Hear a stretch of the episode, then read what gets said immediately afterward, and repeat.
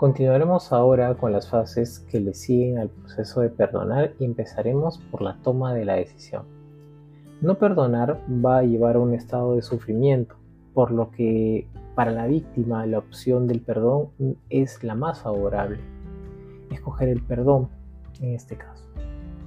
Si nos concentramos en el hecho de vengarnos, estaremos perdiendo de vista nuestros valores como personas. El decidir perdonar funciona como una estrategia que consiste en la reducción del malestar post-ofensa, en la disminución de las emociones, en este caso reducción o eliminación del rencor, por ejemplo, la rabia, la vergüenza, la humillación, el odio, el dolor, la amargura, la impotencia. De esos pensamientos dejamos de invertir tanta energía en pensar en la ofensa y en el ofensor en recordar lo que pasó, en imaginar lo que haríamos si le viéramos o lo que tendríamos que haber dicho o hecho, en hacernos preguntas sin respuesta y en la disminución de nuestras motivaciones de venganza o de evitación.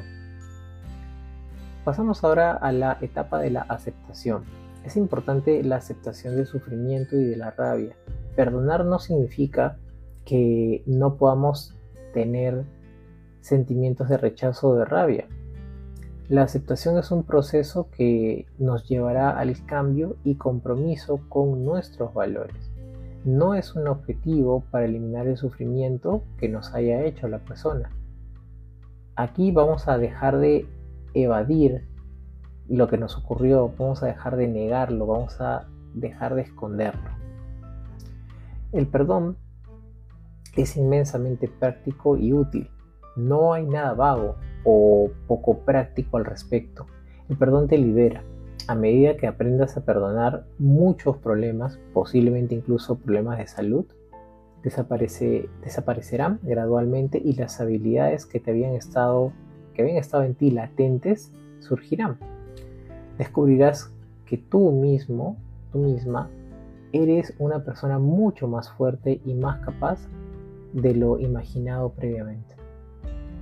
El análisis de lo ocurrido le dará a la víctima los indicios que indicaban el peligro por el que en un futuro tratará de evitar esas situaciones.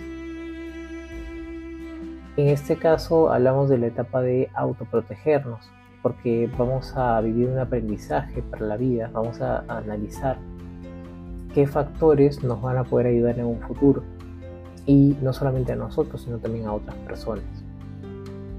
Finalmente, hablamos de la fase de expresar el perdón. Es importante que la persona pida perdón y se trata de algo simbólico en realidad, pero para la persona ofendida puede ser el comienzo para iniciar su proceso de perdonar. Ahora, cuando la, cuando la otra persona no está dispuesta a pedir perdón, nos toca perdonar para tener paz mental y liberarnos de estas ataduras que nos generan tensiones emocionales. Este último punto te lo enseño a realizar en el siguiente episodio para que tú puedas gestionar el perdón y esto te genere paz mental. Nos vemos en breve.